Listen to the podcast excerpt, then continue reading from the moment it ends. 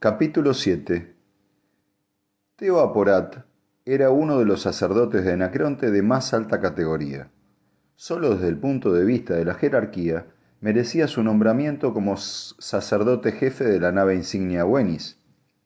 Pero no solo tenía cargo, rango o prioridad, conocía la nave, había trabajado directamente bajo los sagrados hombres de la misma fundación en la reparación de la nave había arreglado los motores bajo sus órdenes, había vuelto a montar los circuitos de los visores, había reinstalado las comunicaciones, había blindado el casco abollado y reforzado las cuadernas.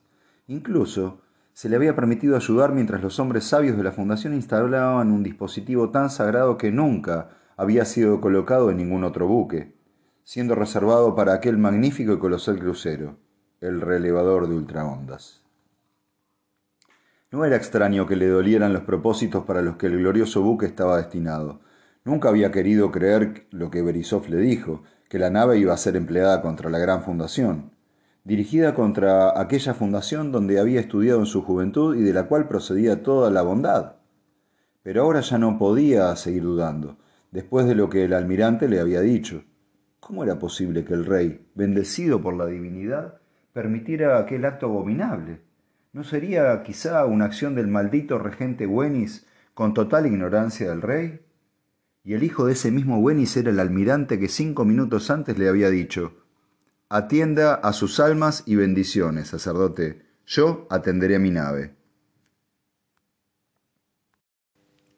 Aporat sonrió torcidamente.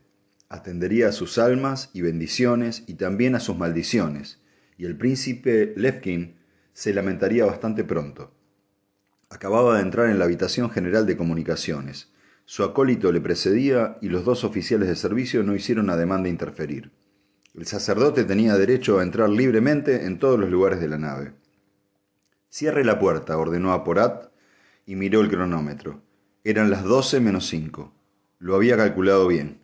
Con rápidos movimientos derivados de la práctica, movió las pequeñas palancas que abrían todas las comunicaciones, de modo que todas las partes de la nave, cuya eslora era de 3.000 metros, estuviera al alcance de su voz y su imagen. Soldados del buque insignia real Wenis, prestad atención. Os habla vuestro sacerdote en jefe. Sabía que el sonido de su voz llegaba desde la cámara de lanzamiento de cohetes a popa hasta las mesas de navegación de la proa. Vuestra nave, gritó, está comprometida en un sacrilegio.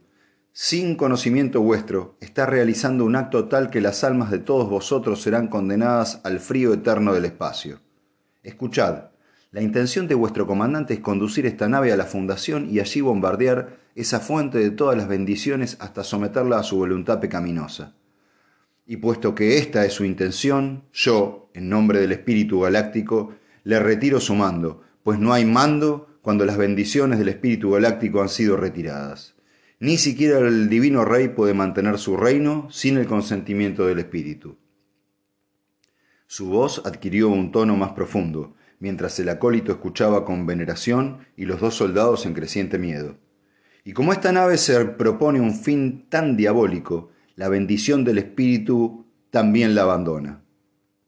Levantó los brazos con solemnidad y, ante un millar de televisores en toda la nave, los soldados se acobardaron cuando la augusta imagen de su sacerdote jefe dijo, en nombre del Espíritu Galáctico, de su profeta, Ariseldon, y de sus intérpretes, los sagrados hombres de la Fundación, maldigo esta nave, que los televisores de esta nave, que son sus ojos, queden ciegos, que las garras que son sus brazos se paralicen, que los cohetes atómicos que son sus puños pierdan su fuerza que los motores, que son su corazón, dejen de latir, que las comunicaciones, que son su voz, emudezcan,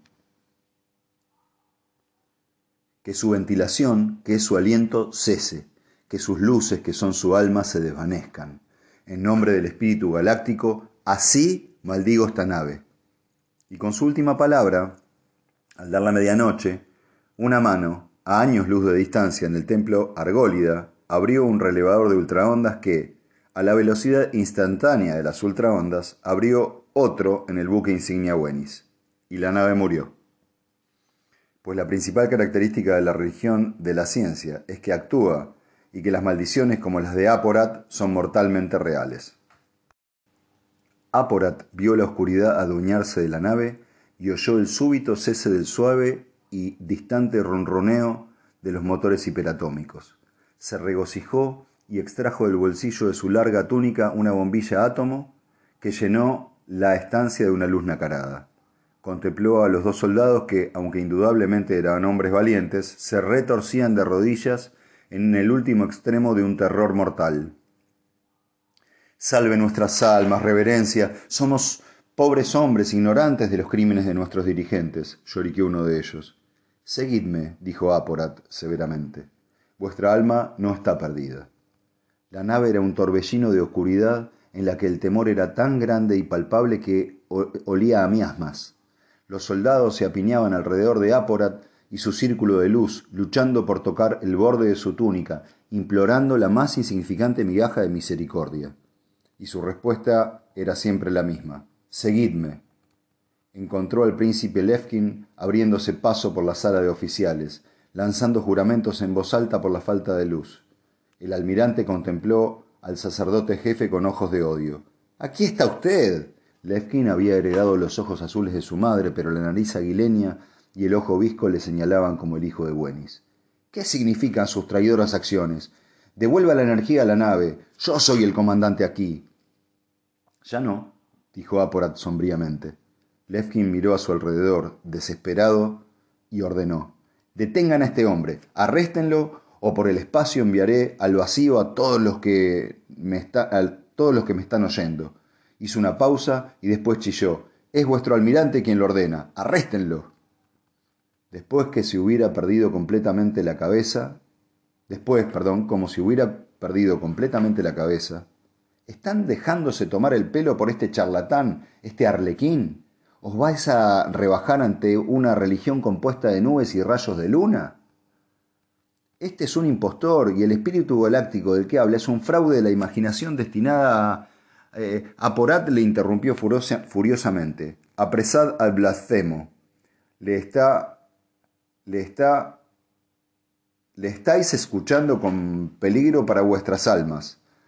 Y de pronto el noble almirante se vio dominado por las manos de una veintena de soldados. Llevadle con vosotros y seguidme. Aporat dio media vuelta y mientras arrastraban a Levkin detrás de él, volvió a la sala de comunicaciones, por los pasillos repletos de soldados. Allí ordenó al excomandante que se colocara ante el único televisor que funcionaba ordene al resto de la flota que detenga su avance y se prepare para volver a Anacreonte. El desgreñado Lefkin, sangrando, magullado y medio aturdido, así lo hizo. Y ahora, continuó Aporat ceñudamente, estamos en contacto con Anacreonte por el rayo de ultraondas. Repita lo que yo le diga. Lefkin hizo un gesto negativo y la multitud de la sala y la que llenaba el pasillo gruñó amenazadora. Repita, dijo Aporat, empiece. La flota anacrontiana, Levkin empezó.